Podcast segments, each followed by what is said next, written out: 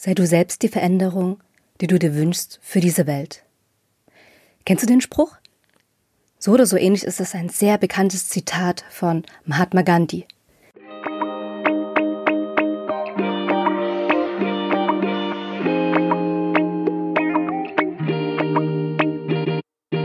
Hallo und herzlich willkommen zu unserem Podcast Hochsensibel begegnen. Mein Name ist Ming und ich bin Anni.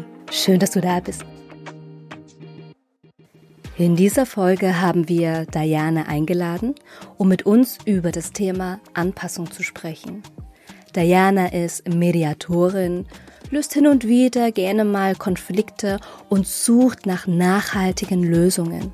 Außerdem ist sie auch Veganerin aus Berlin. Und seit der Gründung ihres Herzensprojektes Frustfrei, wo sie einen wertschätzenden Raum kreiert, kann sie diesen wunderbaren Leitsatz von Gandhi mit immer mehr Leben füllen. Und was frustfrei genau ist, das haben wir dir auch in den Show Notes verlinkt. Also falls du mehr von Diana und von ihrem Projekt erfahren möchtest, dann schaue gerne da rein. In diesem Gespräch sprechen wir über das Thema Anpassung und hinterfragen dabei unsere eigene Esskultur. Lass uns gemeinsam erkunden in dieser Folge, wie wir unsere Essgewohnheiten von unseren Eltern vorgelebt bekommen haben, wie es uns im Nachhinein auch geprägt hat und was wir heute daraus gemacht haben. Wir sprechen über Anpassung, über die verschiedenen Esskulturen und über Dianas Herzensthema, die vegane Ernährung. Wir haben Diana gefragt, was Anpassung für sie bedeutet und hier ist Ihre Antwort darauf. So, also Anpassung. Was ist mir dazu eingefallen? Zum Thema Anpassung ist mir eingefallen, es hat ja viel mit Passen zu tun, viel mit, also teilweise mit Kleidung irgendwie so ist mir eingefallen als Beispiel, dass man sich irgendwie wie so ein Kleidungsstück anzieht. Also so als Beispiel, ich würde mir heute Morgen einen Regenmantel anziehen, weil wir uns gerade im Regenmantelclub treffen. Und damit ich nicht auffalle, ziehe ich natürlich denselben Regenmantel an und fühle mich total wohl, weil wir alle denselben Regenmantel anhaben. Aber wenn ich dann irgendwie so denke, oh nee, in dem Regenmantel schwitze ich ganz schön, dann wird es natürlich schwierig. Also wie sage ich das? Ähm, das klingt jetzt so nach einem einfachen Beispiel, aber dabei kann es total schwer werden. Wie Annie schon gesagt hat, mit den, wenn man anfängt, mit den Liebsten zu sprechen, ähm, wenn man anfängt mit den Menschen, die einem sehr nahestehen, ähm, die man aber in einem bestimmten Zeitraum vielleicht nicht mitgenommen hat. Also die gar nicht diesen Wachstumsprozess selbst mitgemacht haben, den man selbst in sich schon hatte oder den man nie kommuniziert hat weil man noch nicht die passenden Worte dafür gefunden hat. Dann habe ich zum Thema Anpassung noch das schöne, ähm, das schöne Gegenbeispiel dazu gefunden. Das habe ich mir so als Gedankenbeispiel genommen. Was ist es eigentlich, wenn ähm, das schöne Positive, wenn ich meine eigenen Bedürfnisse mal wahrnehmen würde und mich denen anpassen würde? Also genau das Positive. Also sozusagen sehen würde, hey, heute bin ich wütend.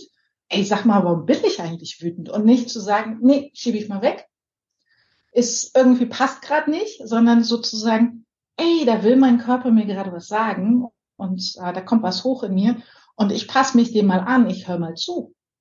Also ich fange mal an zu gucken, Diana, wütend, warum? Hallo? Sag mal was und rede mal mit mir und ähm, oder ich lasse das Ganze mal setzen. Und das fand ich total schön. Und wie gesagt, das ist ja so eine Spannung. Und gleichzeitig gibt es ja auch die Anpassungsfähigkeit in unserer Gesellschaft, die beschreibt eine Sache, die, wie du zum Beispiel auf veränderte, äh, veränderte Bedingungen eigentlich dich einlassen kannst. Oder auch Hilfsmittel, die du kriegst. Ähm, wenn du zum Beispiel, ähm, sagen wir mal, nicht mehr so gut zu Fuß bist und dann bestimmte, bestimmte Hilfsmittel brauchst, um dich besser bewegen zu können, die erleichtern dir auch das Leben. Ähm, du lernst aber mit diesen Hilfsmitteln umzugehen und dann auch zu merken, okay, die integriere ich in mein Leben zum Beispiel. Also es gibt da sehr, sehr viele unterschiedliche Sachen oder auch in der Natur hat es ja viel damit zu tun, dass man zum Beispiel Mimikry macht. Ähm, weiß nicht, ob euch der Begriff was sagt. Es gibt so einen wunderbaren Film mit Sherlock Holmes, den mag ich total gerne, wo er Mimikry macht. Also er steht sozusagen, Watson steht im Zimmer und sieht ihn nicht und sucht die ganze Zeit, wo ist er denn, wo ist er denn? Und dann siehst du, wie er aus der Wand so rauskommt. Und der war die ganze Zeit da. Er ist Teil der Tapete gewesen, weil er sich so schön angemalt hat. Da gibt's ja auch so eine Kunstrichtung zu.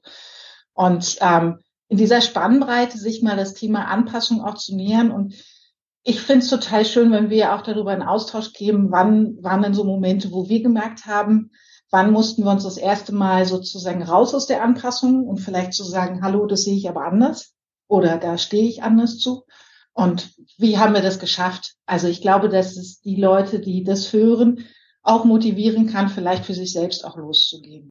Du hast da ein richtig, richtig schönes Bild mit dem Regenmantel gegeben, wo du meintest auch, also es ist schön, einen Regenmantel anzuziehen, zum Beispiel wie die anderen und das Gefühl zu haben, zugehörig zu sein, bis zu einem Moment, wo du das Gefühl hast, du schwitzt so sehr, weil du vielleicht deine Bedürfnisse äußerst oder Wünsche, die aber den anderen vielleicht nicht äh, passen und äh, da die Hürde hast, okay, es staut sich unter dem Regenmantel so viel an, weil du das eben nicht kommunizierst und den Regenmantel nicht öffnest und dann so sehr schwitzt, dass das äh, sehr unerträglich werden kann. Und dieses Bild finde ich auch super äh, äh spannend, weil also einerseits, äh, was zum Beispiel ähm, wir aus unserer Kultur kennen, ist einerseits schön, sich anzupassen in der Familie.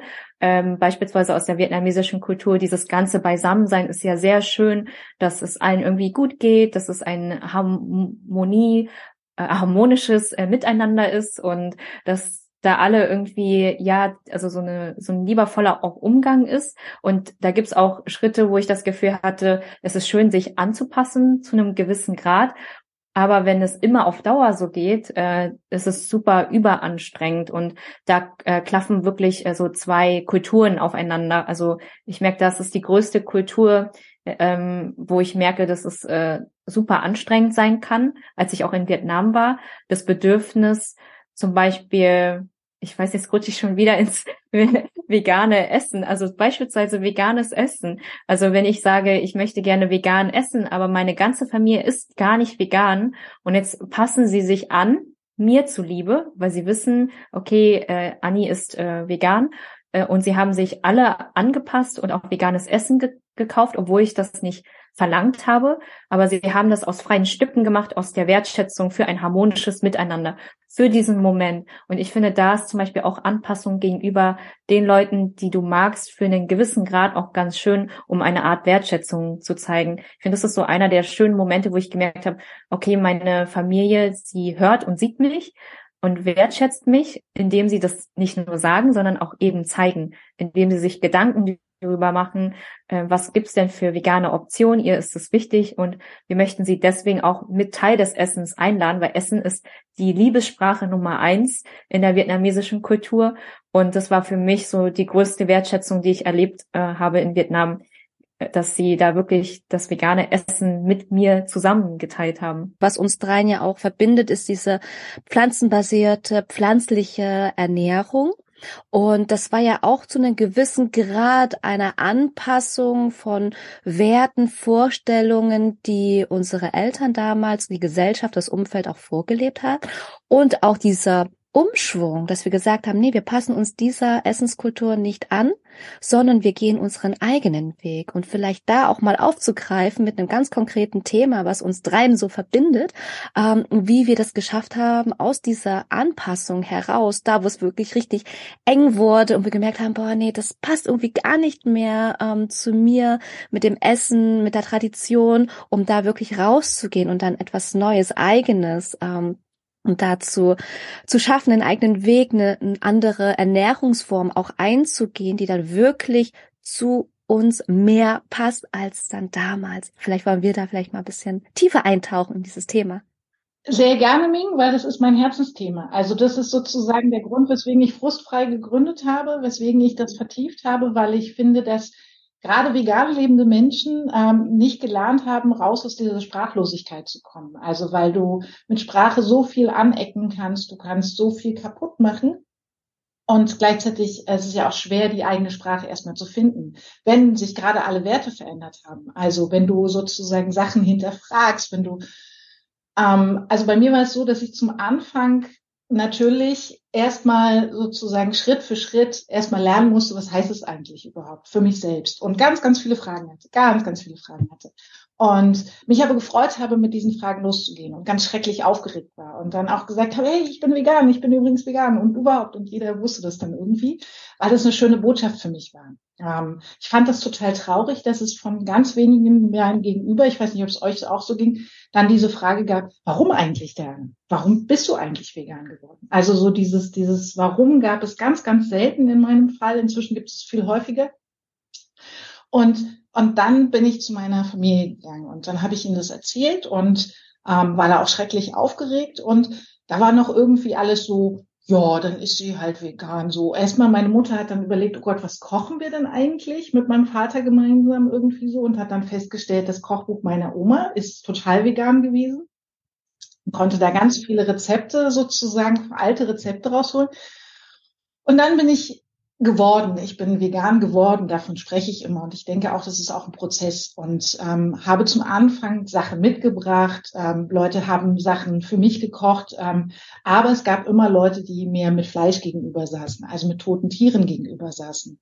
Und ähm, ich habe gemerkt, mich hat es immer trauriger gemacht. Ich bin immer ruhiger geworden in diesen Gesprächen und habe gemerkt, dass so eine wahnsinnige Traurigkeit sich in mir ausbreitet.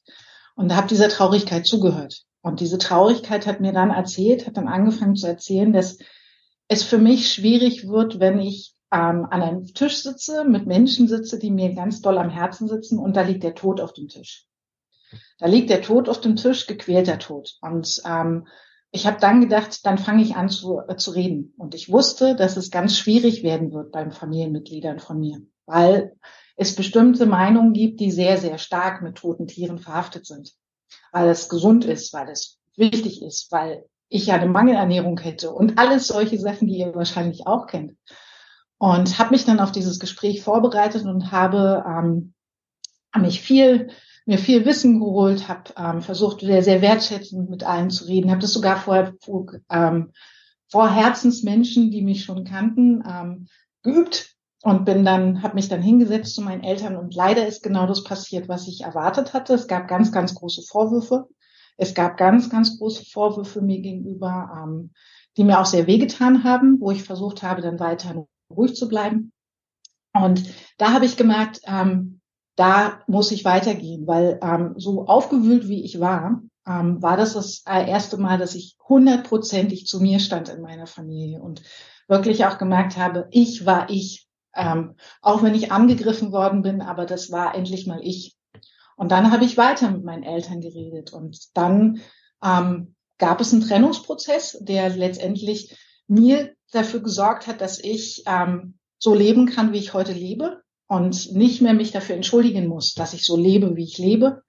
Und ähm, das finde ich ganz wichtig. Und ich habe ähm, in diesem Trennungsprozess immer wieder mich hinterfragt, ist das alles richtig? Machst du dir nachher nicht Vorwürfe? Ähm, wie kannst du nur als Tochter so mit deiner Familie umgehen? Ganz, ganz viele Vorwürfe, die ich mir selber gemacht habe.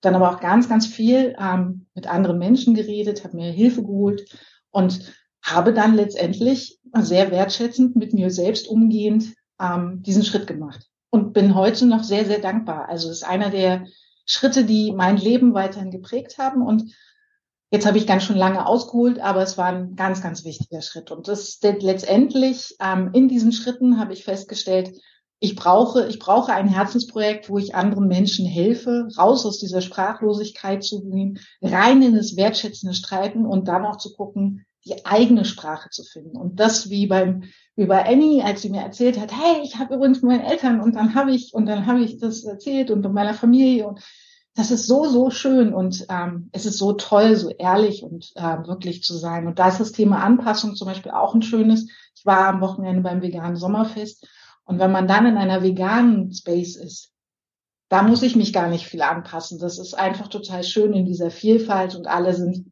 die grundlegenden Werte teilen wir und da war ich zu Hause. Wow, also ich fühle voll mit, was du sagst. Also mit äh, jedem Wort, was du gesagt hast, da war so viel Kraft, aber auch so viel Mut, so viel Traurigkeit, aber auch Wut, also mit dabei. Ich habe wirklich so die Bandbreite an Emotionen gespürt und dass dir das Thema einfach so wichtig war, dass es auch eine Trennung notwendig war, um einfach die Grenzen aufzuzeigen. Und ich finde es ähm, echt mutig, dass du das da auch, also ich, also ich mir fühlt, dass es deine Passion ist. Also es ist einfach, das kommt aus dem Herzen und es ist so selbstverständlich für viele dann nicht nachvollziehbar, aber dann hast du ja auch gezeigt, wie wichtig das ist, dann auch eben in eine Trennung zu gehen, um zu zeigen, wie wichtig dir das Thema ist. Und dann gucke ich erstmal in, in Minks Richtung, weil ich denke, äh, vielleicht magst du auch gerne deine Ansichten teilen oder äh, wie dein Weg war, weil ich sehe da also weil ich Minks Geschichte kenne und da so viel Parallelen drin sehe. Mhm. Ja, sehr, sehr, sehr gerne auch. Auf jeden Fall auch Diana. Ich fand es super schön. Also was ich rausgehört habe, sind auch wirklich so sehr wohlwollende, wertschätzende Worte. Nicht so dieses aktivistisch vorurteilen, beurteilen, die anderen sind schlecht, wenn sie das machen, sondern Menschen zu inspirieren, vielleicht die dann auch in eine andere Richtung auch mal eintauchen lassen zu dürfen, ohne dass du das gesagt wird, okay, nee, du musst das jetzt so und so machen, weil wenn du das jetzt nicht machst, dann passiert das und das und jenes und da fühlt man sich als als jemand, der sich nicht mit äh, Veganismus, mit veganer Ernährung sich auskennt, fühlt man sich erstmal so komplett angegriffen. Und das ist eben das, was ich bei dir eben nicht spüre, dass du wirklich Menschen da hineinführst, hinein begleitest und das aber auf einer sehr wertschätzenden Art sie dadurch auch begegnest. Und das ist auch das total schön, das auch rauszuhören und das resoniert dann auch total mit mir. Und dann braucht es manchmal diesen Trennungsprozess, dann braucht es manchmal auch diesen Abstand zu sagen, hey, ähm, ich kann mit dir gerade diesen Weg nicht gemeinsam gehen. Lass uns erstmal trennen und dann schauen wir mal, was die Zeit bringt und der Abstand bringt, um wieder auch ähm, zueinander zu führen. Und das ist eben auch das, was ich ähm, auch erlebt habe mit meinen Eltern. Da ist auch gerade eine Situation hochgeploppt, die ich eigentlich schon längst vergessen habe, aber jetzt gerade in dem Moment, auch wo du gesprochen hattest, Diana, mit den toten Tieren, da gab es nämlich mal aus meiner ähm, schon damals in meiner Schulzeit eine Situation gewesen, mm, wo dann auf einmal so andere Kinder sich lustig darüber gemacht haben, ja, und ihr Vietnamesen, ihr esst ja dann auch ähm, Haustiere, also im Sinne von Katzen und Hunden, guckt euch doch mal an. Und ich dachte genau in dem Moment, es hat mich so verletzt, ähm, weil es so pauschalisiert wurde, nach dem Motto, ja, Vietnamesen, dann inkludiert es ja auch mich und schließt meine Eltern zum Beispiel auch ein, obwohl das gar nicht der Fall war. Und ja, damals hatte man ja auch äh, Katzen, Hunde gegessen und das waren dann quasi wie Schweine oder auch Rinder gewesen hier in Deutschland. Das waren Nutztiere, keine Haustiere, nur weil in Deutschland jetzt auch teilweise Katzen, Hunde, die isst man nicht, aber Schweine und und und ähm, und Kühe isst man dann doch. Das war für mich als Kind auch so komplett unverständlich gewesen, warum dann auf einmal sowas bei mir, also sowas suggeriert wurde. Und das, da hatte schon damals, also in der, in der Schulzeit, ich, da hatte ich damals schon so, so einen starken Impuls bekommen, so von wegen, ja, also warum essen die Leute überhaupt Fleisch und äh, warum kategorisieren sie das, dass das eine Fleisch gut sein soll und das andere irgendwie weniger gut. Das sollte man so nicht machen. Also wer, ähm, wie anmaßend ist das denn zu bewerten, welches Fleisch gut ist und welches nicht? Da kam mir schon so der erste Gedanke. Da gab es noch nicht von wegen, oh, äh, ich möchte jetzt gar kein Fleisch mehr essen, weil da war ich als Kind noch sehr in dieser vietnamesischen Esskultur auch noch geprägt, habe das dann auch mitgemacht ähm, aber da war so dieser, dieser erste Impuls so von wegen, ja, warum machen das die Leute denn überhaupt? Also warum ähm, essen die überhaupt dann ähm, auch das Fleisch und äh, warum mehr von dem und gar nicht von dem anderen? Weil Fleisch ist eigentlich Fleisch. Also warum sind das da auch kulturelle Unterschiede? Und das habe ich dann irgendwie auch nie wirklich verstanden, habe das aber auch beiseite gelegt, weil ich wollte mich ja auch anpassen als Kind, wollte nicht auffallen und habe dann schön brav immer das gegessen, äh, was mir auch serviert wurde. Und bis dann tatsächlich so ein ähm, Shift bei mir stattgefunden hat, das war auch 2015 gewesen, wo ich meine Ernährung komplett umgestellt habe. Und eher aus einer Neugier heraus, aus einer Neugier, was verbirgt sich denn dahinter? Ich hatte schon so lange diesen Impuls gehabt, ähm, auch an meiner Ernährung da was zu ändern und ich dann immer wieder gesehen habe, irgendwas passt da nicht. Also irgendwas, das, was gesagt wird, du brauchst jetzt mehr Fleisch, um dies und jenes zu bekommen und du musst ja auch eine Ernährung haben, wo auch Fleisch mit drin ist. Ich habe das nie gefühlt für mich. Und bis ich dann wirklich auch angefangen habe, dann zu sagen, hey, nee, ich starte erstmal ein Experiment. Das war noch nicht aus so einer Überzeugung heraus, so von wegen, hey, ähm, ich will das und das nicht machen und mache das jetzt eben auch deswegen aus einer Überzeugung, sondern ich dachte so, okay, ich experimentiere erstmal und spreche das eben auch an auf einer sanften Weise. Es ist eben auch das, ähm, was auch jetzt kulturell, auch in der vietnamesischen Kultur auch eher ähm, in der Kommunikation stattfindet, dieses indirekt und ähm, sehr diese Meinung dann sagen, äh, sondern da zählen tatsächlich immer noch so diese zwischenmenschlichen äh, Beziehungen. Und da habe ich einfach gesagt, okay, ich ähm, wage einfach das ähm, Experiment und ich ähm, ernähre mich nicht nur vegan, sondern ich ernähre mich roh vegan. So. Und da ging das ein, zwei Wochen gut, drei Wochen gut, dann wurden es Monate und dann über die Jahre. Und ich hatte dann auch in der Zeit da wirklich ähm, ja, diesen, diese Konfrontation mit meinen Eltern auch gewagt. Das erste Mal ein Thema mit ähm, Meinungsunter äh, äh, Meinungsverschiedenheiten und ich bin da wirklich standhaft geblieben. Und das, da habe ich wirklich gemerkt, wie auf einmal aus einem Experiment, wo ich dachte, es wäre ein Experiment, eine Überzeugung war, ich will es aber machen. Und ähm, das hat nämlich auch dazu geführt, dass dann dieser Abstand auch ähm, gekommen ist, auch eine Art von Trennung, dass auch beim Essen getrennt gegessen wurde, dass ich dann auch gesagt habe, hey, ich möchte wirklich nur mein Essen essen und das, was meine Eltern machen, das können sie gerne machen. Ich kann auch gerne ähm, dabei sein, aber ich werde mein Essen ähm, selber zubereiten. Und das hat eben auch dazu geführt, dass meine Eltern gemerkt haben, oh, sie meint es dann wirklich ernst. Und damals habe ich dann gemerkt, es war für mich noch zu dogmatisch gewesen, dass ich dann wirklich gesagt habe, hey, so sind meine Grenzen und ich sie auch wirklich ähm, so straight kommuniziert habe und nachdem ich da ein bisschen offener, weicher auch in der Kommunikation geworden bin, desto ähm, neugieriger, offener wurden meine Eltern. Also am Anfang war das wie so eine Rebellion, so dieses, nee, ich mache jetzt mein Ding und da könnt ihr mir jetzt nicht reinpushen und äh, können mir jetzt nichts sagen, so wie so ein, so ein kleines, bockiges Kind. Und natürlich reagieren die Eltern darauf eben auch, dass sie dann eben nicht offen und empfänglich dann auch dafür sind für meine neue Ernährungsweise. Und da hat es wirklich dann ein, zwei Jahre dann wirklich gebraucht, um sich dann anzunähern. Und nachdem ich auch diesen Prozess durchgegangen bin, auch in mir, das hat halt nicht nur mit Ernährung zu tun, sondern auch mit dem Bewusstsein, mit der eigenen Persönlichkeit, mich selber zu hinterfragen. Ähm, was sind denn da wirklich meine Werte? Was ist mir denn wichtig? Erst als ich mich selber hinterfragt habe und mich besser verstanden habe, mich besser auch kennengelernt habe, nicht nur in dieser Ernährungsrichtung, sondern auch in dieser Persönlichkeitsentwicklung, ähm, habe ich dann auch angefangen, mich kommunikativ mehr zu öffnen meinen Eltern und habe gemerkt, dass ich da so vieles erreichen kann, wenn ich eben auch wertschätzende, wohlwollende Worte verwende und meine Eltern nicht angreife mit dem Essen und auch nicht ähm, ihr Essen ablehne, sondern auch einfach sage, hey, also wenn ihr möchtet, dann esse ich dann auch gerne mit, aber es muss halt vegan sein und ich möchte auch keine, äh, nichts tierisches dann auch essen. Und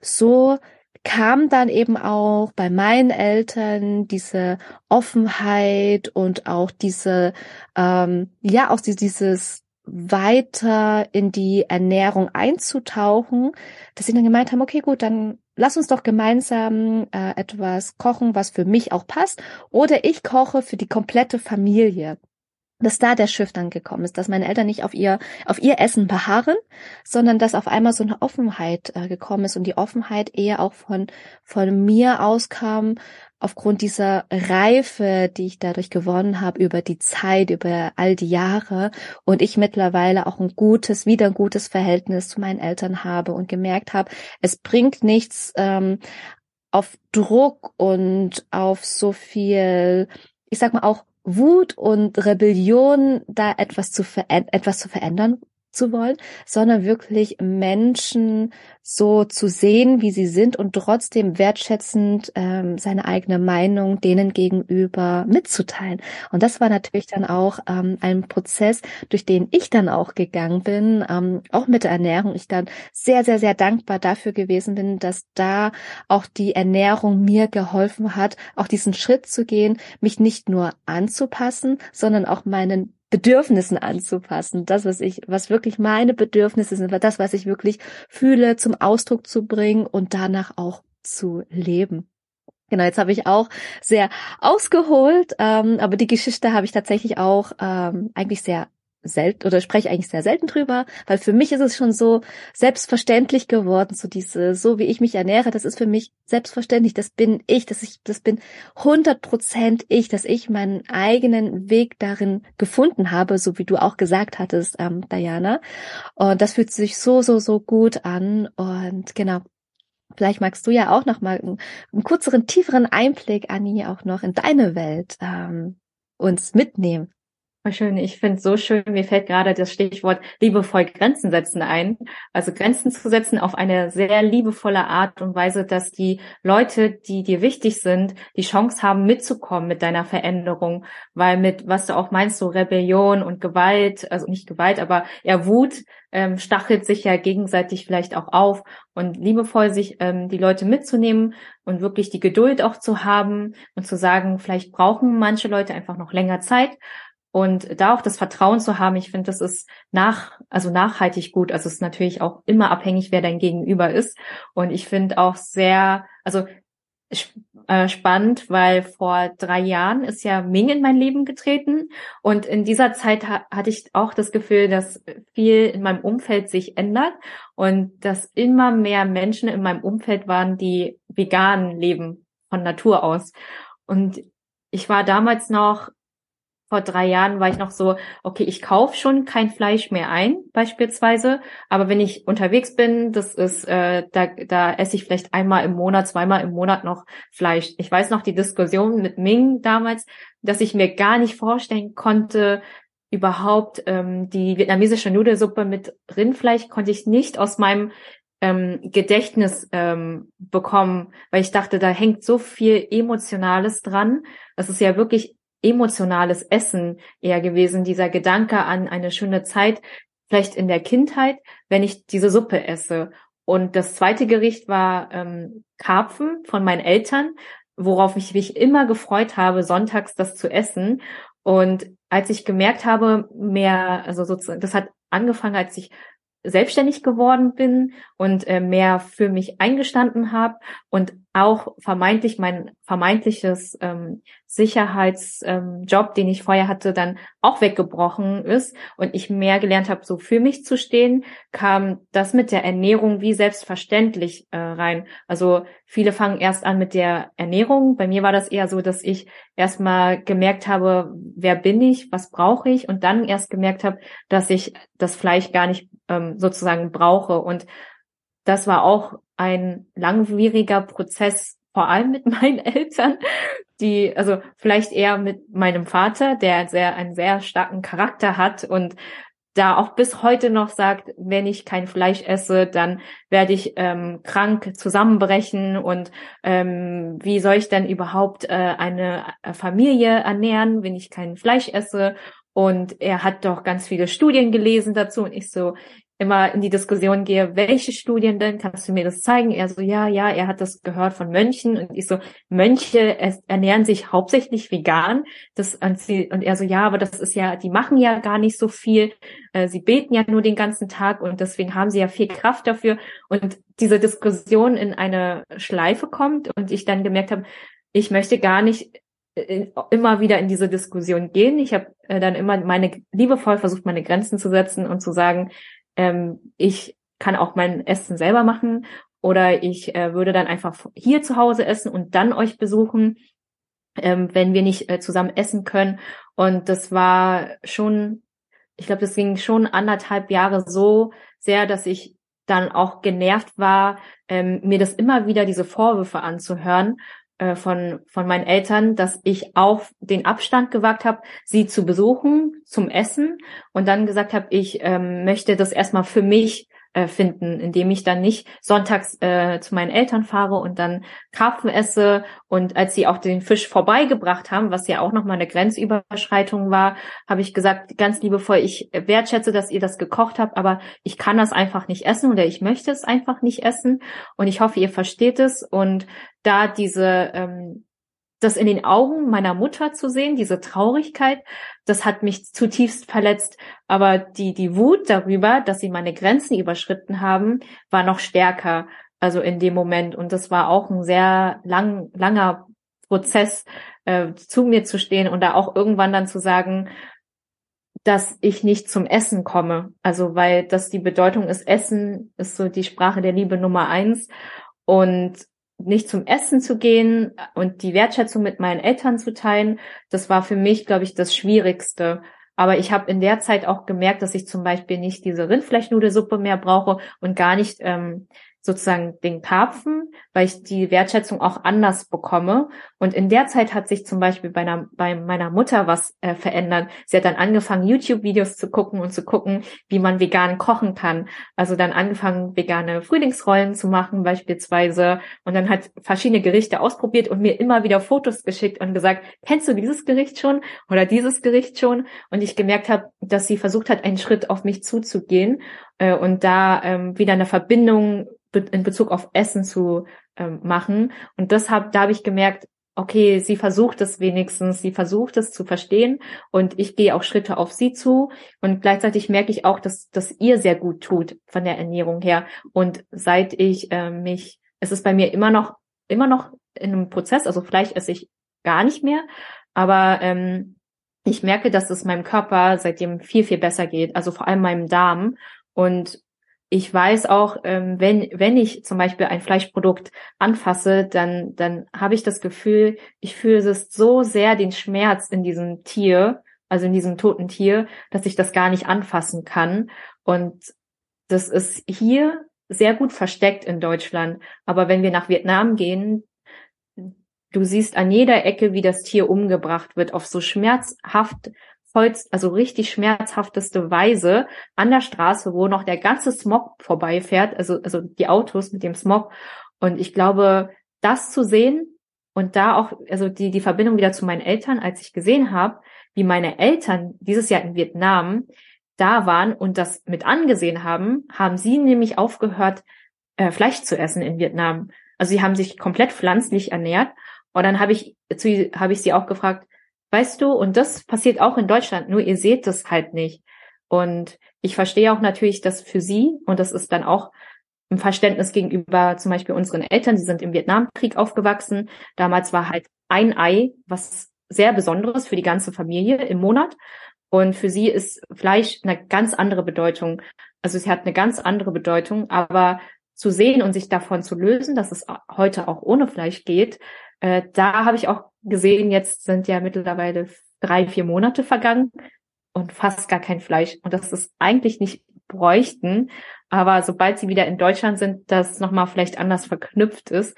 Und ich merke da, es die Geduld, dass die Geduld und das Vertrauen in einen so wichtig ist, weil dann merkt auch deine Familie, die Liebsten um dich herum, wie wichtig dir das ist und da sich anzunähern und anzupassen. Ich glaube, das ist die größte Wertschätzung, die ich merke. Und wenn das gegeben ist, dann kann das Miteinander auch sehr langfristig sein. Wow, es ist so schön, euren beiden Werdungsprozessen zuzuhören und danke schön, dass ihr das teilt, weil das ist, es ist so schön, ihr habt zugehört, was ihr wollt. Also das habt ihr beide gemacht und äh, seid Schritt für Schritt gegangen und Ming, du hast so schön gesagt, du warst zum Anfang so diesen Gefühlen äh, stecken geblieben und wusstest nicht so richtig und oh, wolltest aber gerne, bist trotzdem zu deinen Werten, hast trotzdem zu deinen Werten gestanden und wurdest, konntest dann milder mit dir selber werden hast aber deinen Gefühlen zugehört. Also das finde ich ja persönlich immer ganz wichtig, den Gefühlen zuzuhören, aber auch milde mit sich zu werden. Und das passiert, umso mehr man sich zuhört. Ähm, und ähm, Annie, wie du so schön beschrieben hast, dass du diesen Schritt auch Stück für Stück mit deinen Eltern gegangen bist und auch gesehen hast, hey, das mit meinem Vater wird schwierig, aber ich werde es trotzdem tun Und ähm, du hast dir selbst zugehört, als sie deine Grenzen überschritten haben und hast, hast dich nicht untergeordnet, hast dich nicht sofort in die kleine Tochterrolle gegeben, sondern bist stehen geblieben und hast gesagt, das macht mich jetzt wütend und nee, ich will das nicht. Ich will das nicht. Und liebevoll Grenzen gesetzt. Das habt ihr beide definitiv immer weiter. Und das ist so, so, so schön, weil das wird auch, also es wird machbar, umso mehr man sich selbst zuhört. Sonst weiß man ja gar nicht, wo sind die eigenen Grenzen? Wo ist, wo ist das, was mir ständig wehtut? Wo ist das, wo ich, ähm, hellhörig werde. Und das Schwierige am Veganismus ist ja auch, das ist so ein Konglomerat von verschiedenen Problemen. Also Annie sprach es an, Ming sprach, du sprachst es auch an, die Sprache, das, das sozusagen die veränderten Werte, ähm, die, die, auch die, die Gepäckstücke, die jeder Mensch so mitbringt, die da auch plötzlich zur Sprache kommen, wie du gerade zum Schluss erzählt hast. Also auch nochmal zu gucken, wie sind denn Menschen auch aufgewachsen? Welches Verhältnis hatten sie auch? Und bis hin zu dem äh, sehr problematischen Gefühl, dass in Deutschland vieles versteckt wird, was mit dem Thema tote Tiere zu tun hat, bewusst versteckt wird. Wir holen uns sogar Menschen aus dem Ausland, die hier Tiere töten, weil das Menschen in diesem Land nicht mehr machen wollen. Also da sind so viele Skurrilitäten mit dabei, ähm, bis hin zu äh, Lastern, die mir, die mir immer jedes Mal mich schreien lassen, wo hinten ganz äh, nette Bilder drauf sind von lächelnden Schweinen, die gerade zum Schlachter gefahren werden, wo ich denke, das geht nicht. Also da bin ich jedes Mal, da bricht mir mein Herz und ich möchte am liebsten diese Türen aufreißen und alle Tiere freilassen. Ich weiß aber, dass es auf der Autobahn nicht gut gehen würde. Aber äh, also es ist sozusagen, also da ist so viel, so viel Verlogenheit dahinter, mhm. so viel Weggucken dahinter. Aber es gibt glücklicherweise immer mehr Menschen und das ist auch toll, dass ihr das beide auch macht, weil ihr macht einen Werdungsprozess in eure, in sich selbst und auch in den Menschen, denen ihr begegnet. Das ist toll. Toll. Also ich finde, ja, ich finde auch, äh, das mhm. Vertrauen zu haben, äh, da schrittweise in die langfristige Veränderung zu gehen und das wie wie eine Basis aufzubauen, äh, weil ich finde, das ist vielleicht, ähm, vielleicht kann, könnt ihr beide auch nochmal ähm, eure Perspektive äh, bringen. Was hat euch geholfen in dem Moment oder euch auch die Kraft gegeben, das durchzuziehen, immer wieder, vor allem, also, also ich, wenn ich zurückblicke, so die ersten Schritte nicht wieder zurückzufallen, ähm, das sind ja die, die schwersten, also sich dann anzupassen an Freunde, wenn sie sagen, hey, wir gehen jetzt zum Beispiel dort essen und da gibt's kein Gericht für dich und jetzt müssen alle für dich ein neues Restaurant finden, als Beispiel. Oder beispielsweise zu Veranstaltungen zu gehen. Es gibt kein Essen für dich, beispielsweise.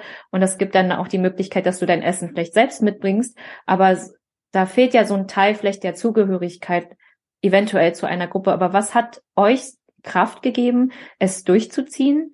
Und diese ersten Schritte, also was hat euch da am meisten überzeugt oder auch die Kraft gegeben, dazu euch zu stehen? Bei mir war es tatsächlich meine Intuition und meine innere Stimme, die auf einmal so laut wurde und ich gemerkt habe, ich habe für diese für diese Stimme gar keine Worte, sondern ich fühle es irgendwie, dass es der richtige Weg ist. Und trotzdem hat es mich gleichzeitig so unsicher gemacht, weil ich mich nicht rechtfertigen konnte vor anderen, weil ich vor anderen nicht sagen konnte, okay, Leute, wisst ihr was, das ist jetzt mein Standpunkt, das ist jetzt so und so, ich habe jetzt die Argumente, warum ich das jetzt mache und Punkt. Das konnte ich einfach nicht. Ich konnte nur aus meinem Herzen, aus einer ganz intuitiven Weise es aussenden, aber eher nonverbal. Und das ist halt eben das, wo ich mich eben dadurch mehr abgekapselt habe, also mich erstmal mehr isoliert, um, sage ich, meinen eigenen inneren Kern zu schützen, damit ich halt keine Angriffsfläche für andere biete, indem ich meine Unsicherheit nach außen bringe.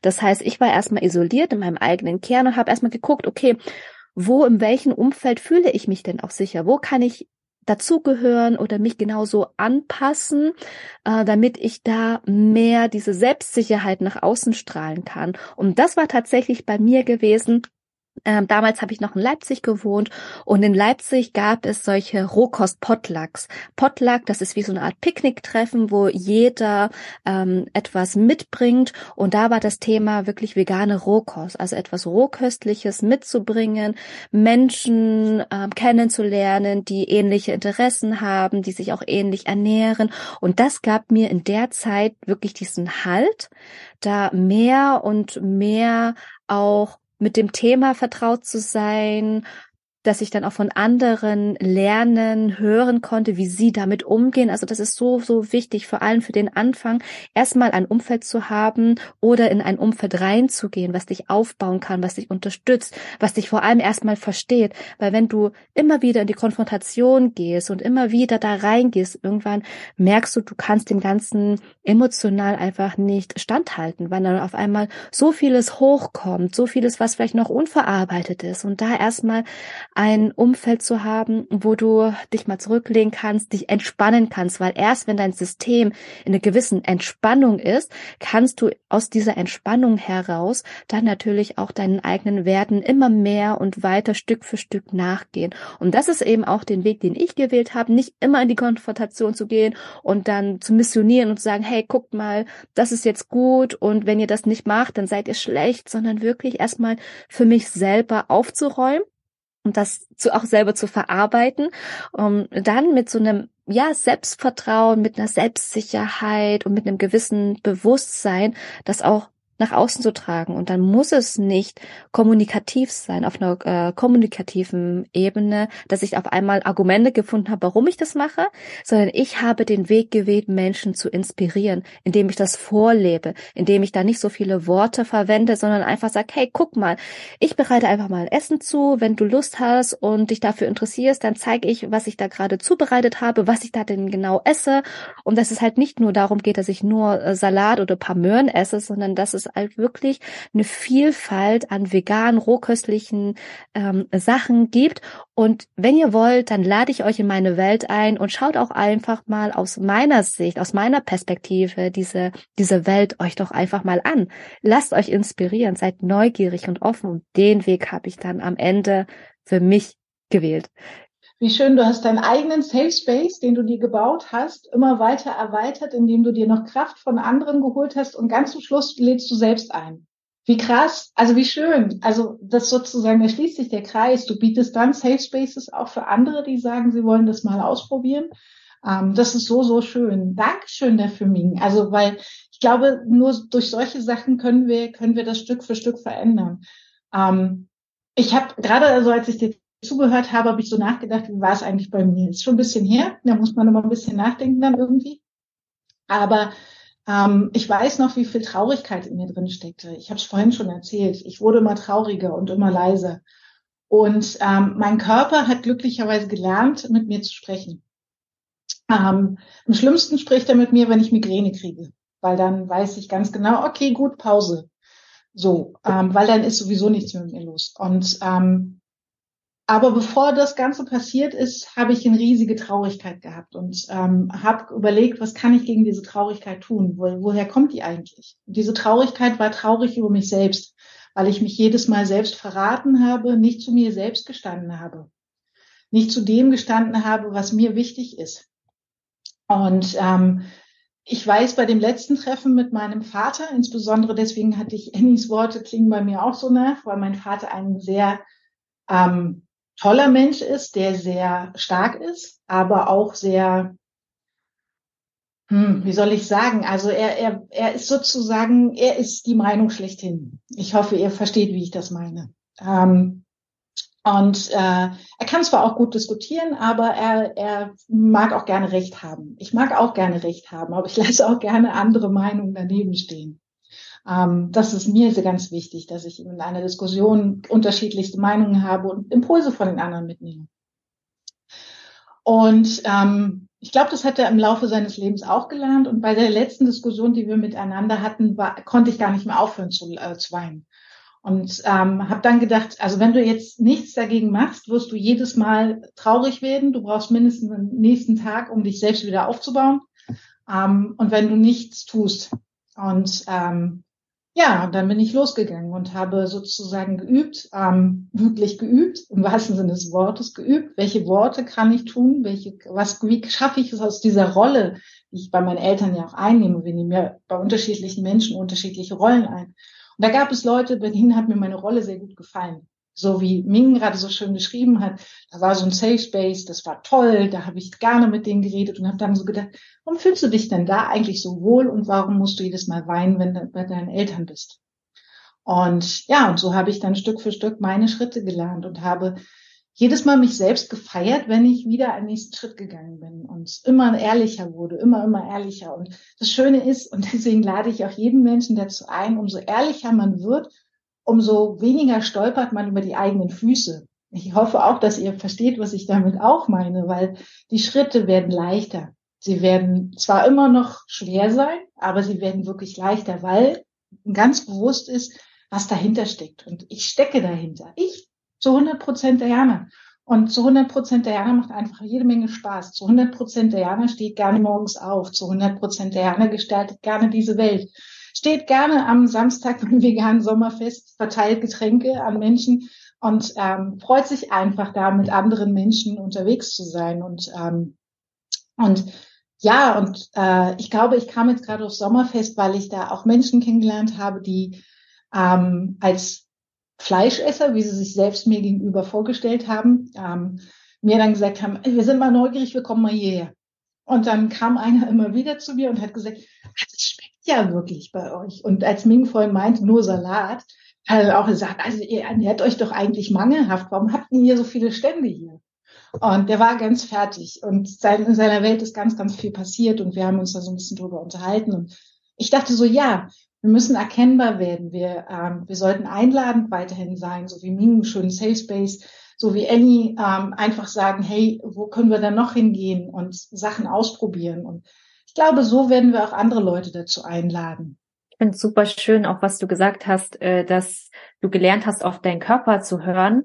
Und bei diesem Stichwort äh, kam bei mir nämlich der Gedanke, das ist nämlich heftig. Ich habe nämlich sehr, sehr lange die Pille genommen und die habe ich vor drei Jahren abgesetzt. Ich bin mir nicht mehr sicher.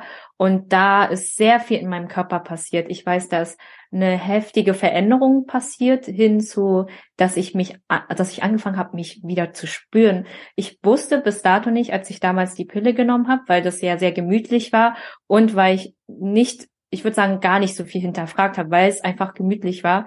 Und mit dem Absetzen hat sich in einem, also während des Jahres, das war auch interessant, ähm, so viel in meinem Körper bewegt und verändert, dass ich gemerkt habe, irgendwas fühlt sich anders an. Also es fühlt sich anders an. Auch meine Periode richtet sich und ich war, wurde sensibler, also sehr sen also sensibler und weicher und gemerkt habe, da ist irgendeine Veränderung und ich merke, oh, halte ich sie stand oder nicht?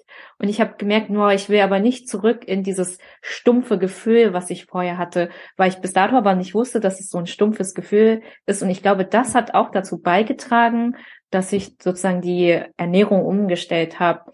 Und Kraft gegeben hat mir eh schon mein Umfeld, weil die Hälfte meines Umfelds mindestens ähm, ja sich pflanzlich ernährt hat und das hat mir schon viel Kraft gegeben für die Konfrontation, die ich am Anfang hatte. Und mittlerweile ist es eher so, dass das dann eher ab, abprallt oder ähm, ich da merke, okay, dann wenn du das war nämlich auch interessant äh, in einem koreanischen Restaurant, da wird ja sehr viel Fleisch gegessen, dass dann an einem Tisch Fleisch gegessen wurde und ich dann eigentlich mein eigenes Gericht hatte. Und deswegen fand ich super spannend, wie geht ihr zum Beispiel, also die nächste Frage so, äh, was mich interessieren würde, äh, mit den Leuten um, wenn ihr merkt so, die Leute sind euch sehr wichtig, ihr möchtet sehr gerne Zeit mit ihnen verbringen, euch verbinden bestimmte Werte vielleicht miteinander, ernähren sich noch komplett anders und genau, wie geht ihr damit um? Ja, sehr spannende Frage. Also mir ist gerade auch eingefallen, dass ich ähm, auch Menschen habe, die Fleisch essen in meinem Umfeld, in meinem Freundeskreis. Und tatsächlich, was mir hilft, ist, dass, also erstmal die Frage, was verbindet uns? Was äh, wertschätze ich denn eben auch an, an Freunde, an Menschen? Was ist mir denn unglaublich wichtig? Und ich weiß bei mir, als allererstes steht nicht, dass sie sich unbedingt vegan ernähren müssen. So, weil ich merke, nicht alle vegan lebende Menschen sind mir sympathisch. Das heißt, es gibt auch noch andere Werte, die, ähm, die dann auch noch an, an, an höherer Stelle stehen, als dass sie sich pflanzlich ernähren. Und bei mir geht es gar nicht um dieses sich komplett pflanzlich zu ernähren, sondern sich wirklich dessen bewusst zu sein, was sie da gerade machen. Und wenn dann Menschen sagen, hey, also ich esse das, weil ich genieße mein Essen. Ich nehme es langsam zu mir. Ich schlinge das nicht. Ich gehe jetzt nicht, keine Ahnung, in einem Fastfood-Restaurant, sondern ich kann das Essen wirklich genießen. Ich liebe diese Vielfalt an äh, verschiedensten internationalen Küchen. Sag ich, hey, das ist für mich vollkommen in Ordnung. Und aber dann erstmal zu differenzieren, ähm, sind es Menschen, die dann damit bewusst umgehen oder die dann eher so Gewohnheiten haben, die eher sehr automat ich sag mal so automatisiert sind, so dieses, naja, Essen, das, das Essen quasi als nur als Treibstoff ähm, gilt, aber nicht als Nahrung für die Seele. Und darum geht's mir dann tatsächlich dann eben auch da hinzuschauen. Und ähm, deswegen auch, wie ich damit einfach umgehe, ist die Menschen so zu lassen, wie sie sind und trotzdem auf mich zu achten, was ich da hinausgebe. Und wenn ich standhaft bleibe, wenn ich für meinen Teil es wirklich so 100 Prozent ich bin und ich es als selbstverständlich dann erachte, dann merke ich schon, dass dann ein gewisser Samen in den Köpfen anderer so gesät wird und der dann auch so mhm. nach, nach einer gewissen Zeit dann auch wirklich ähm, wachsen kann, dann auch sichtbar werden kann, dass sie dann vielleicht auch merken, erst vielleicht nach ein, zwei, drei Jahren, hey, ja, vielleicht essen die dann dadurch mehr, äh, viel mehr pflanzliche Sachen und reduzieren ihr Fleischkonsum, was ich eben auch hinterfragen. Und das ist das, was mir wichtig war. Bei mir tatsächlich so dieses Zwischenmenschliche eben sehr, ähm, sehr wichtig ist, dass das dann auch passt, dass ich dann wirklich auch merke, hey, wenn der eine mich lässt, so wie ich bin, mich so akzeptiert und annimmt, wie ich dann bin, dann nehme ich natürlich auch so den anderen, die andere Person auch an. Und gleichzeitig ist es ja auch ein Annäherungsprozess. Und wenn der stattfindet, auch wenn das komplett gegensätzliche Lebensumstände, Situationen sind, solange man eine Verbindung hat, eine gemeinsame Verbindung, dann nähert man sich automatisch an. Das ist genauso wie in einer Beziehung, wenn du in einer Partnerschaft, wenn du wirklich committed bist und bereit bist, mit dem Menschen eine enge Verbindung einzugehen, irgendwann ähm, nähert ihr euch und trefft ihr euch dann noch in der Mitte. Und das finde ich so wertvoll, da auch eine gewisse ähm, Balance, Balance sehen zu können, ein gewisses Gleichgewicht. Und das ist das, wo ich dann auch ähm, mehr hingehen möchte, weil ich kenne niemanden aus meinem Umfeld, der sich so äh, ich sag mal, unbewusst und komplett ungesund ernährt. Das lässt mein Umfeld gar nicht zu, weil ich schon, weil meine eigenen Werte in der Hinsicht schon so stark sind, dass eigentlich nur die Menschen in meinem Umfeld kommen, die ein gewisses Bewusstsein haben in Sachen Ernährung. Ich finde es voll spannend, äh, weil du, weil du gerade so diese, ähm, dieses Ausgewogene zwischen deinen Freunden, die alle sehr unterschiedlich vielleicht essen und gleichzeitig auch der Klarheit deiner eigenen Werte die sozusagen trotzdem da sind. Und äh, ähm, ich würde es ich würd's noch ein bisschen zuspitzen bei mir. Ähm, bei mir ist es ein bisschen zugespitzter. Ähm, ich würde sagen, äh, ich, ich lade jeden zu seiner Sensibilität ein. Und äh, ich habe zum Anfang noch mit Menschen zusammengesessen und da lag totes Tier mir gegenüber. Inzwischen nicht mehr. Inzwischen sage ich, das ist meine Form der Sensibilität. Äh, wenn Menschen mit mir länger zusammen sein wollen ähm, und das dazu gehört vielleicht auch ein Essen, dann ist es mir wichtig, dass es vegan ist. Ähm, es kann vegetarisch sein, da man mich gerne als Ausnahme irgendwie so, wenn jemand auf seinen Honig überhaupt nicht verzichten kann oder auf den Käse gar nicht verzichten kann, dann ist das okay. Aber ich will keine toten Tiere mehr und ähm, sage das auch und erkläre das auch, je nach Form. Ich frage auch immer vorher, wie ehrlich willst du es wissen? Und äh, mein Gegenüber auch wirklich wahr, mhm. wertschätzend wahrzunehmen und auch zu sagen, ich ähm, fange jetzt nicht an, dir eine Doku gleich äh, sozusagen überzuhelfen, aber wenn du es ehrlich wissen willst, dann bitte hier, warum ich mich da direkt dagegen entschieden habe. Ähm, und interessanterweise war das gar nicht bei mir so schwer, weil die Menschen, die mich schon lange begleiten, ähm, die haben ja sozusagen auch schon einen gewissen Weg mit mir durch und ähm, haben davor mitbekommen, da war sie vegetarisch, so eine ganze, ganze Weile. Und dann war sie vegan. So. Und das war gar nicht so, glaube ich, so der Abbruch. Ähm, das fand ich so spannend, weil es für Freunde für mich viel einfacher war als für meine eigene Familie. Ähm, was da so für Werte noch hinterstehen. Und äh, es sind ja auch Leute ungefähr in meinem Alter, die sozusagen mich umgeben. Und ähm, meine beste Freundin, wie du weißt, äh, Annie isst äh, noch Fleisch essend, hatte ich dir, glaube ich, letztes Mal erzählt, als wir uns gesehen haben. Und ähm, da war es irgendwie total schön. Ich hatte das Annie schon mal erzählt, da haben wir uns das letzte Mal getroffen und es gibt Berliner Bezirke, in denen vegan noch sehr unbekannt ist. Kennst du vielleicht auch, Ming?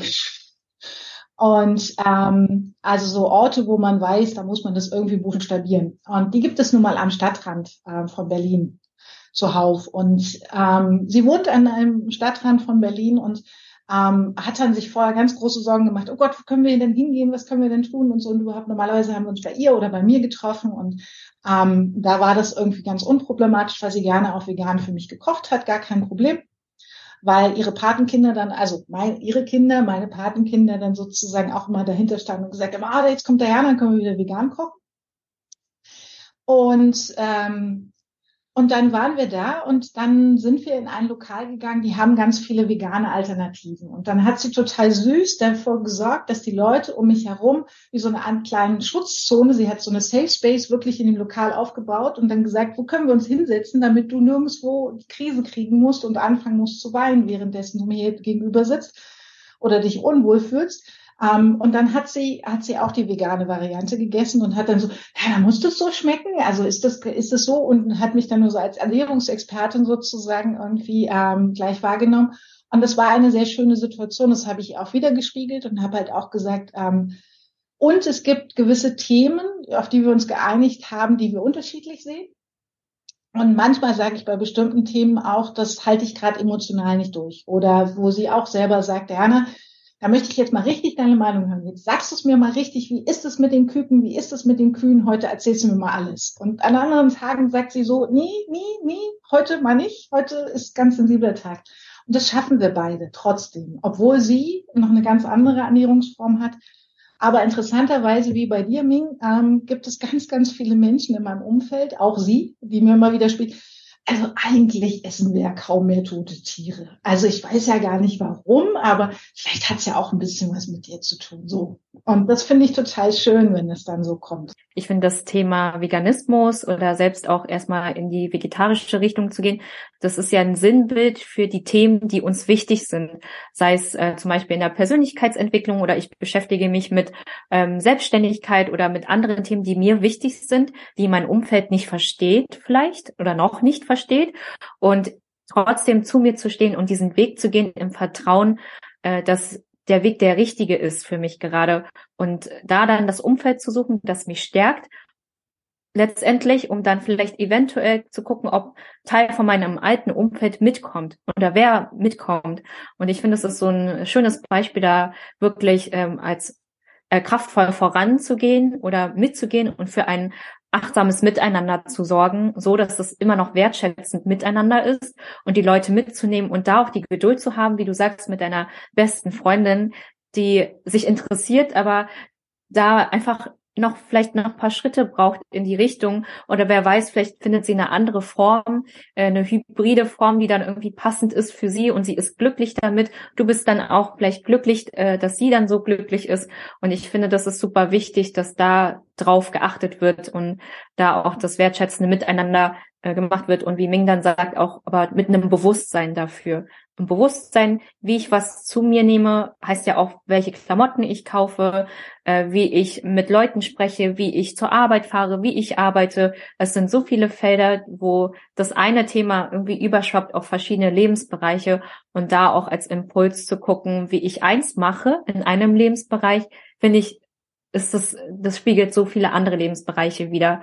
Oder wie ich meine 24 Stunden gestalte, ähm, zeigt ja auch ein Abbild meines ganzen Lebens. Und das ist so wichtig, da auch anzufangen und diese Schritte zu gehen, weil dann zeigt sich das auch langfristig eben die Ergebnisse. Wie schaffe ich jetzt da den, oder vielleicht so als ersten Schritt, wie komme ich überhaupt denn dazu, jetzt mehr auf meinen eigenen Körper zu hören? Wie jeder vielleicht auch für sich selber diesen ersten Schritt tun kann, um sich selber den eigenen Körper wieder zu hören und zu spüren? Also mir kam sofort der Impuls, weil ich gerade auch meinte, wie sehen meine 24 Stunden aktuell aus, also am Tag? Wie gestalte ich sie? Und wo kann ich wirklich Zeit für mich einplanen, wo ich bei mir bin, ohne ähm, Medien von außen oder Einfluss von außen?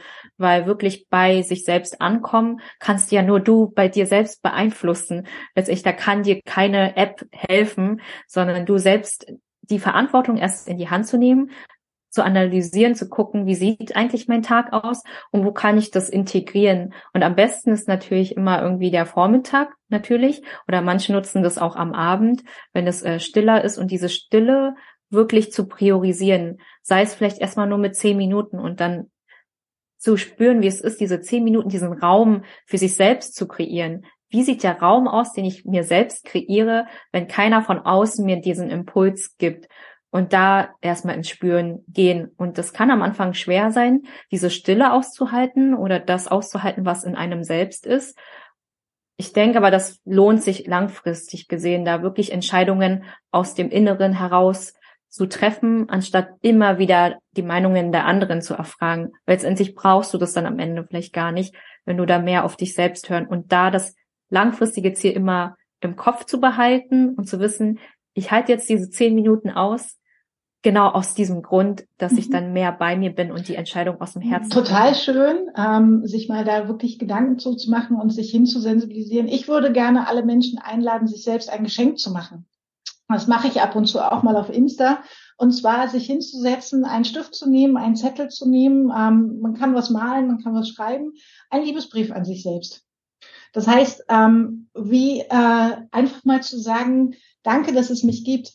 Also, das können kleine Sachen sein, wie danke, heute Morgen habe ich mir einen Tee gemacht. Cool, das ist übrigens total schön, weil dann kriege ich vielleicht keine Kopfschmerzen oder ähm, muss nicht die ganze Zeit Durst haben. Das kann ganz umfänglich sein, dass ich mich bedanke dafür, dass ich, ähm, dass ich heute Morgen gut aufgestanden bin oder dass in welchen Beziehungen ich lebe. Einfach mal zu gucken, wirklich aus dem zu schöpfen, was alles schon da ist und das mal bewusst wahrzunehmen und aus dieser Dankbarkeit, mir hilft diese Dankbarkeit immer sehr, ähm, mich selber wieder zu erden und zu sagen, hey, krass, was du alles für Geschenke um dich herum hast und die auch mal zu feiern und zu sagen, krass, toll, sehr, sehr schön und, ähm, und in diesen Zeiten diesen Brief rauszuholen und zu sagen, so, übrigens, hier steht für Diana drauf, hm, könntest du heute mal öffnen. Und den zu lesen, das ist echt die schönste, das schönste Balsam, das, das man sich selber schenken kann. Und ähm, ja, und dann sich auch bewusst zu machen, wo bin ich schon und wo möchte ich vielleicht hin? Sich da aber nicht unter Druck zu setzen und zu sagen, ja, jetzt laufe ich mal in meinen Schritten los. Und das beginnt vielleicht mit damit, dass ich mal die Teesorte wechsle. Oder wie auch immer. Ganz kleine Schritte. Ja, auf jeden Fall. Also sehr schön. Also schönes Thema. Auch interessant, dass wir jetzt auch wieder auf das dein Lieblingsthema gekommen sind. Und das ist aber auch sehr schön, weil das auch sehr wichtiges Thema ist. Das ist so, heute verstehe ich das, also vollkommen. Ich habe es vor drei Jahren, weiß ich noch, als ich Ming getroffen habe, noch gar nicht wirklich verstanden, also also nicht gefühlt. Und heute ist es so, ja klar, also ja sel selbstverständlich.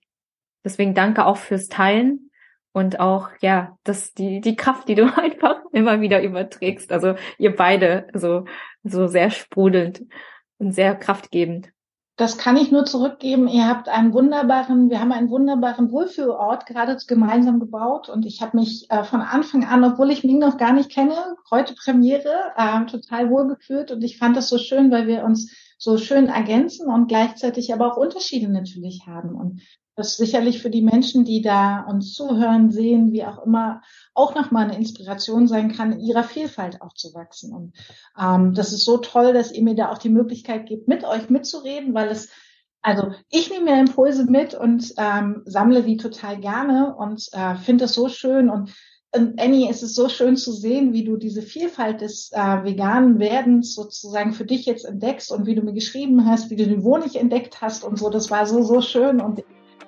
ich, es, ist, es ist ja auch wirklich ein, ein, genau das Gegenteil, was die meisten Menschen denken, das ist halt kein Verzicht, sondern da kommt viel, viel mehr hinzu. Wir hoffen, dass wir dich mit dieser Folge ein klein wenig inspirieren können und dass du die Möglichkeit hast, auch mal über den Tellerrand hinausblicken zu können. Also, wenn du hochsensibel bist oder jemanden kennst, der oder die es ist und dich dafür interessierst, wie du und andere hochsensibel begegnen kannst, dann höre gerne in unseren Podcast rein. Abonniere dir den Podcast, um keine neuen Folgen zu verpassen. Und wenn du für dich etwas Wertvolles mitnehmen konntest, gib uns gerne eine 5-Sterne-Bewertung und ein kurzes Feedback, was dich am meisten berührt hat.